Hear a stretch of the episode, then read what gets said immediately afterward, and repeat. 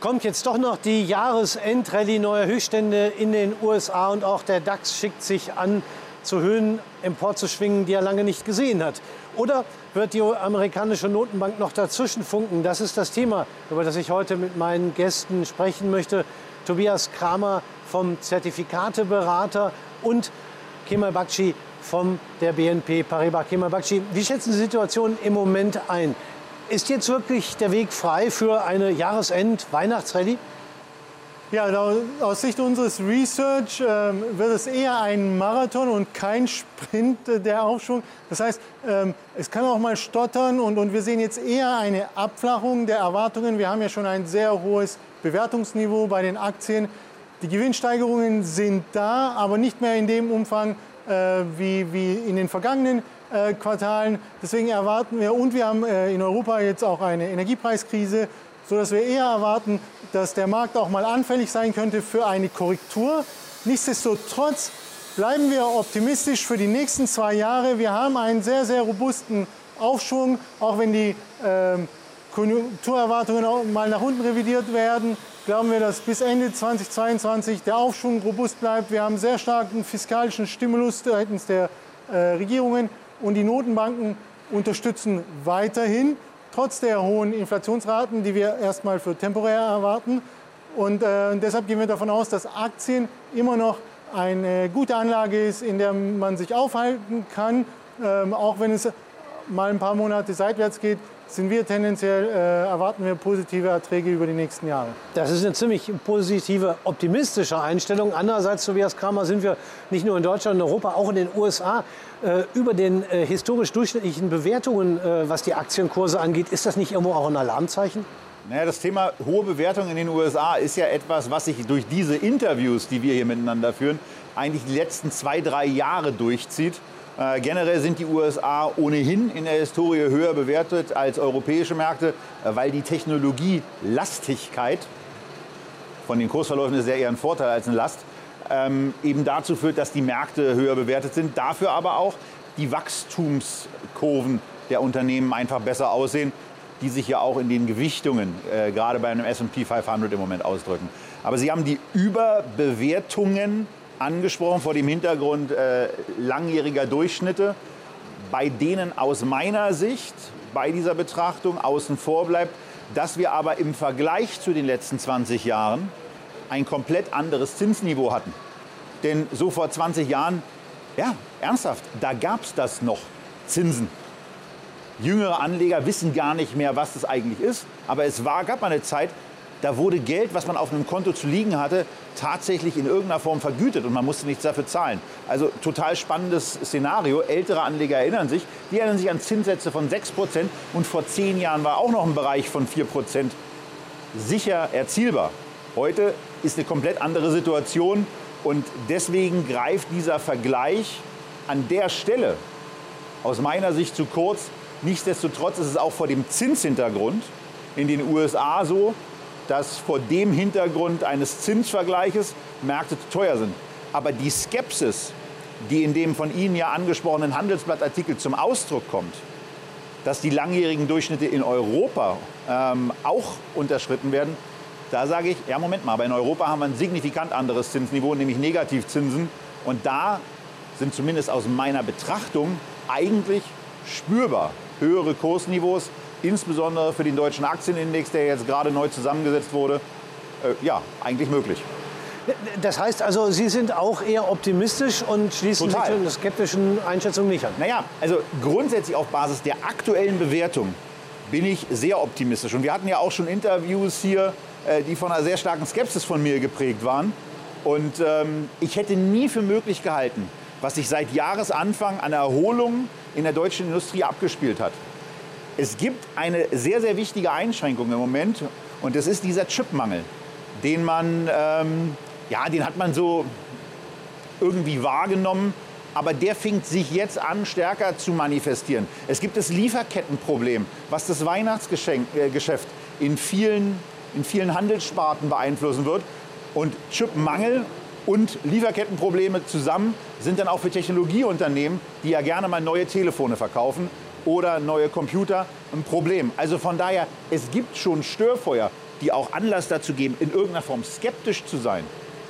Aber unter Bewertungsgesichtspunkten und auch unter aktuellen Schätzungen, die immer noch gültig sind, wo diese ganzen Probleme noch gar nicht richtig eingearbeitet sind, da ist es eigentlich so, Märkte sind günstig, insbesondere in Europa und ganz besonders in Deutschland. Mhm.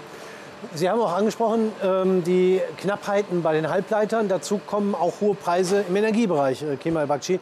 Ähm, die werden uns, zumindest sieht es im Moment so aus, äh, noch ein bisschen erhalten bleiben. Äh, stellen die aus Ihrer Sicht ebenfalls kein Problem dar? Vielleicht kurz ähm, zu dem, was Herr Kramer gesagt hat, schließen wir uns total an. Gerade der deutsche Aktienmarkt scheint am attraktivsten bewertet zu sein.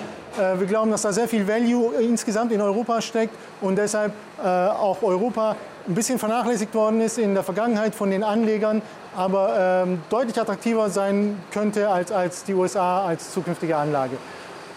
Hinzu kommt aber, dass wir in Europa eben ganz besonders von der Energiekrise äh, betroffen sind. Unsere Analysten erwarten, dass das zunächst zu höheren Inflationsraten auch führen wird und ähm, dass, dass die Energiepreise im, äh, in den nächsten Monaten auch äh, steigen werden, dass wir also höhere Ölpreise erwarten dürfen. Äh, das gilt auch für den äh, Gaspreis. Aber wir im ersten Quartal des nächsten Jahres sich die äh, Situation wieder normalisieren dürfte. Wir erwarten eher, dass, die, ähm, dass das, was die OPEC Plus vereinbart hat in ihren Sitzungen, die Steigerungsrate nämlich von 400.000 Barrel pro Monat, wenn sich tatsächlich an diesen Plan gehalten wird, wir äh, im nächsten Jahr so etwas wie ein Überangebot bekommen könnten. Das heißt, ähm, die, die, dass die OPEC zu Recht vorsichtig ist, ähm, nicht äh, dramatisch zu erhöhen. Im Moment wären ohnehin die Kapazitäten nicht da. Viele Förderländer sind schon an Kapazitätsgrenze. Die einzigen wären vielleicht Saudi-Arabien, die jetzt noch ein bisschen äh, mehr fördern könnten. Und wir erwarten der, im, ab dem ersten Quartal eher wieder eine Normalisierung und, und bleiben für den äh, europäischen Aktienmarkt, insbesondere Deutschland, eher positiver.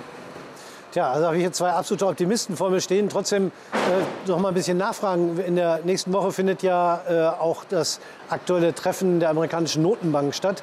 Äh, und schon in den vergangenen Wochen und Monaten hat die amerikanische Notenbank immer wieder die Märkte darauf vorbereitet, dass man äh, die Käufe von Anleihen zurückführen will. Also ähm, so langsam aber sicher Liquidität wieder aus dem Markt herausnehmen will. Ich habe so ein bisschen das Gefühl, als wenn der Markt das hört, aber nicht ernst nimmt, ähm, kann es nicht sein, dass die Notenbank dann in der nächsten Woche doch mal ernst macht und der Markt gar nicht damit rechnet? Doch, doch, das kann total sein. Nur wird sich auch eine amerikanische Notenbank überlegen, in welcher Phase sie mit einer solchen Sache anfängt. Und wir haben Störfeuer jetzt eben besprochen. Und da ist die Frage, ob der Moment dann noch zusätzlich ähm, ein bisschen Zunder da reinzupacken, äh, im Moment der richtige ist. Und aus meiner Sicht täte die Notenbank gut daran, dieses Weihnachtsgeschäft und auch eine Entspannung in dem Lieferkettenbereich abzuwarten, dass sich die Störfeuer, die da irgendwo schon da sind, ähm, nicht, nicht weiterentwickeln können und dass die dann auch mal ausgehen können, als irgendwie mal mit einer, mit einer, mit einer Anpassung ihrer realen Zinspolitik und nicht nur der Ankündigung einer Zinspolitik, äh, bevor die da ernst machen und damit so ein bisschen ja, zusätzliches Benzin in diese kleinen Feuerchen äh, geben, die im Moment da eigentlich nur am Rand stören ähm, und wo wir noch gar nicht wissen, ob die sich nicht schon alleine weiter so entfachen, dass es eine Störung im vierten Quartal und dann eben auch für die Börsen, die ja für die Notenbanken dann auch ein wichtiges Kriterium sind äh, bei der Beurteilung ihrer Politik, ähm, dass, dass, das einen Einfluss hat. Und da, da, äh, ich, bin da, ich bin da eigentlich nicht so sehr der Meinung, dass die in der nächsten Woche jetzt auf einmal die Zinskeule rausholen. Vielleicht nicht die Zinskeule, aber es reicht ja schon das Tapering. Äh, und äh, die Glaubwürdigkeit der Notenbank ist natürlich auch ein Thema. Wie schätzen Sie das ein? Also wir differenzieren jetzt ein, also unsere Analysten differenzieren zwischen USA und Europa. Das heißt, für den europäischen Aktienmarkt sind wir positiv, für den US-Aktienmarkt eher zurückhaltend auf hohem Niveau. Und das gilt auch für die Notenbanken. Wir glauben, dass, dass die Notenbanken in einem, unterschiedlich, in einem anderen Zyklus sind. Die Notenbanken in den USA werden immer hawkischer, wie es so schön heißt. Das heißt, immer mehr Falken sprechen sich doch für eine äh, Verengung der Liquid äh, Liquidität aus. indem sie sagen, oder der Markt scheint auch schon Ende 2022 eine Zinserhöhung einzupreisen. Das sieht man auch schon am, am Zinsmarkt. Ähm, zieht äh, deutlicher an und das Tapering wird aus Sicht unserer Analysten allmählich so langsam eingeführt, immer in moderaten Dosen, um eben den Aufschwung nicht zu gefährden, aber allmählich schon gegen Ende des Jahres ähm, die Rückführung des Anleihenankaufsprogramms ähm, vielleicht schon starten. Bei der EZB sehen wir das überhaupt noch nicht, sondern wir sehen eher, dass das hier ähm, äh, die EZB versucht, die Erwartungen zu bremsen, dass die Zinsen ihnen vielleicht schon zu schnell gestiegen sind und dass wir eher, eher zurückgedrängt wird. Und wir erwarten deshalb auch nicht, dass die EZB vor ähm, Ende 2023 mit einer Zinserhöhung reagieren wird. Das heißt, im äh, Zyklus etwa ein Jahr hinter der Federal Reserve äh, ist und, deswegen wir ähm, bei der EZB weiterhin auf lockerere Geldpolitik oder damit zu rechnen haben, äh, im Gegensatz zu den USA, wo der Druck vielleicht etwas höher ist. Und als Ergänzung dazu vielleicht noch, also wir reden hier ja nicht darüber, was möglicherweise vernünftig wäre, sondern äh, wir reden darüber, äh, wie, wie eine Betrachtung dessen ist, was auf Basis des Verhaltens in den letzten zehn Jahren, was in weiten Teilen wirtschaftspolitisch und wirtschaftshistorisch alles andere als vernünftig war, was da als nächstes passieren kann. Und das lässt dann eben ähm, eine, eine, also eine höhere Aggressivität aus meiner Sicht unwahrscheinlicher erscheinen, äh, was nicht heißt, dass das in der Tat bereits kommunizierte perspektivische Zurücknehmen äh, nicht doch irgendwann stattfindet. Aber die werden sehr, sehr genau hingucken, ähm, äh, wie und wann sie das machen. Und äh, ich glaube nicht so richtig, dass das vierte Quartal ein optimaler Auftakt dafür ist. Kommen wir dann vielleicht mal auf die Störfeuer zu sprechen, die Sie vorhin schon angesprochen haben. Ein Störfeuer in den letzten Wochen war sicherlich China. Hat sich die Lage da wirklich schon entspannt, Kemabachi? Also bei China gibt es scheinbar jetzt wieder positive Signale seitens Evergrande. Ähm, diese akute Krise scheint abgewendet, aber unsere Analysten sind bei der Konjunktur eher zurückhaltend. Da sehen wir jetzt eine deutliche Verlangsamung ähm, der, der, der Wachstumsraten und, und da, diese Verlangsamung könnte sich aus Sicht unserer Analysten jetzt eher erstmal so fortsetzen. Also ähm, für China bleiben wir jetzt zurückhaltend äh, aus Sicht unserer Welche Störfeuer gäbe es sonst noch, die Sie gerade angesprochen haben? Äh, naja, also okay, wenn wir, wenn wir China jetzt schon haben, was aus meiner Sicht überhaupt, also für, für mich überhaupt nicht einschätzbar ist und ich, ich, glaube ehrlicherweise auch für keinen in Europa wirklich einschätzbar ist, es sei denn, er hat ähm, äh, eine, eine, eine, Partnerin oder einen Partner, äh, der in irgendeiner Form mit jemandem aus dem Politbüro da verbandelt ist. Also von daher, ich, ich glaube nicht, dass es das einschätzbar ist, was da in den nächsten Wochen und Monaten passiert. Ähm, das, was wir schon gesagt haben, Lieferkettenprobleme ist etwas, äh, die sehr, sehr hohen Frachtpreise, die, die im Moment zu zahlen sind. Energiekosten hatten Sie vorhin ohnehin schon angesprochen, die gerade für, für die deutsche Industrie ja ohnehin seit Jahren schon ein Problem sind. Ähm, jetzt kommt dann noch anderes dazu, dass einige Unternehmen feststellen, hoppala, wir haben ja ganz falsch kalkuliert und auf einmal sind beispielsweise äh, die Gaskosten auf einem ganz anderen Level, als wir es überhaupt mal für möglich gehalten hätten.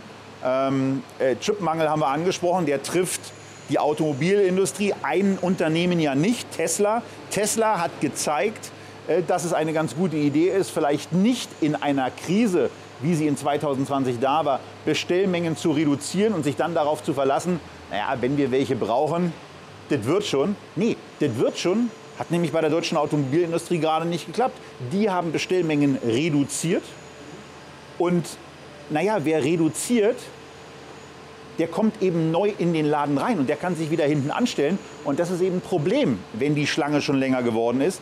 Tesla steht als Unternehmen da im Moment ganz vorne. Die haben gesagt, wir nehmen die Chips weiter ab, liefert, liefert, liefert sind von ihrer eigenen Software auch so eingestellt, dass selbst wenn es Lieferengpässe bei den bestellten Chips gibt, dass sie die Software so umprogrammieren können, haben da also wirklich einen Vorteil. Und der manifestiert sich ja auch in den Quartalszahlen, in einer Order von Hertz und in, der, in den Eintritt des Clubs der Dollar-Billionäre in Deutsch oder in Englisch dann eben der Trillion Dollar Company, ja, wo Tesla jetzt eben reingerutscht ist. Aber hier als Störfeuer haben wir den Chipmangel eben trotzdem. Und ich finde eigentlich an, an Problemstellungen reicht es erstmal. Wir könnten sicherlich auch noch andere konstruieren, aber ähm, damit macht man dann Anleger auch immer nur kirre, weil wir haben ja aus der Vergangenheit auch gelernt, Störfeuer gibt es immer. Wenn es keine gibt, äh, lassen sie sich herbeikonstruieren. wenn wir ja an der deutschen Börse sind, dann fällt mir auch der eine oder andere Marktexperte ein, der seit zehn Jahren davon redet, dass eigentlich die Märkte zusammenbrechen müssen.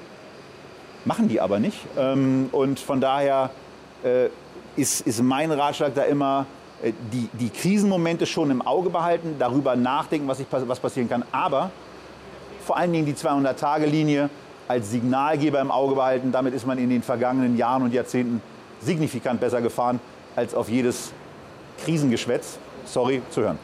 Also damit wären wir dann, Entschuldigung, äh, vielleicht dazu. Ja, vielleicht ähm, ergänzend dazu, na, also die allermeisten unserer Kunden äh, beschäftigt die Inflation.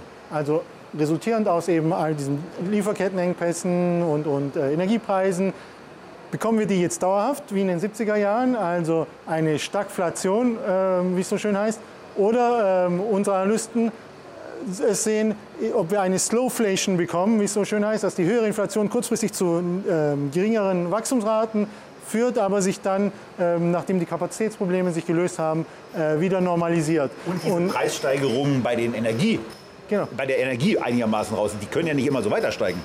Genau, das ist auch aus Sicht unserer Analysten das Kernproblem. 75 Prozent der, der Energieträger weltweit sind fossile Energierohstoffe ähm, und, und und das scheinen im Moment die, die Kerninflationstreiber zu sein. Hinzu kommt eben äh, dieser Lieferkettenengpass und, und aus Sicht unserer Analysten aber dürfte das temporär bleiben. Auf der anderen Seite ist wahrscheinlich die Zeit der ultraniedrigen Inflationsraten erst einmal vorbei. Das könnte auch den Druck auf die Notenbanken erhöhen, weil die globalen Lieferketten werden allmählich wieder zurückgeholt. Nach der Corona-Krise ist das neue Schlagwort quasi Nearshoring. Das heißt, der Textilhersteller produziert nicht mehr in Bangladesch, sondern ähm, viel lieber in, in einem ähm, Land, das auch mit dem Lkw schnell zu erreichen ist, äh, im Umland Europas. Das erhöht tendenziell die Kosten, weil wir höhere Lohnkosten haben.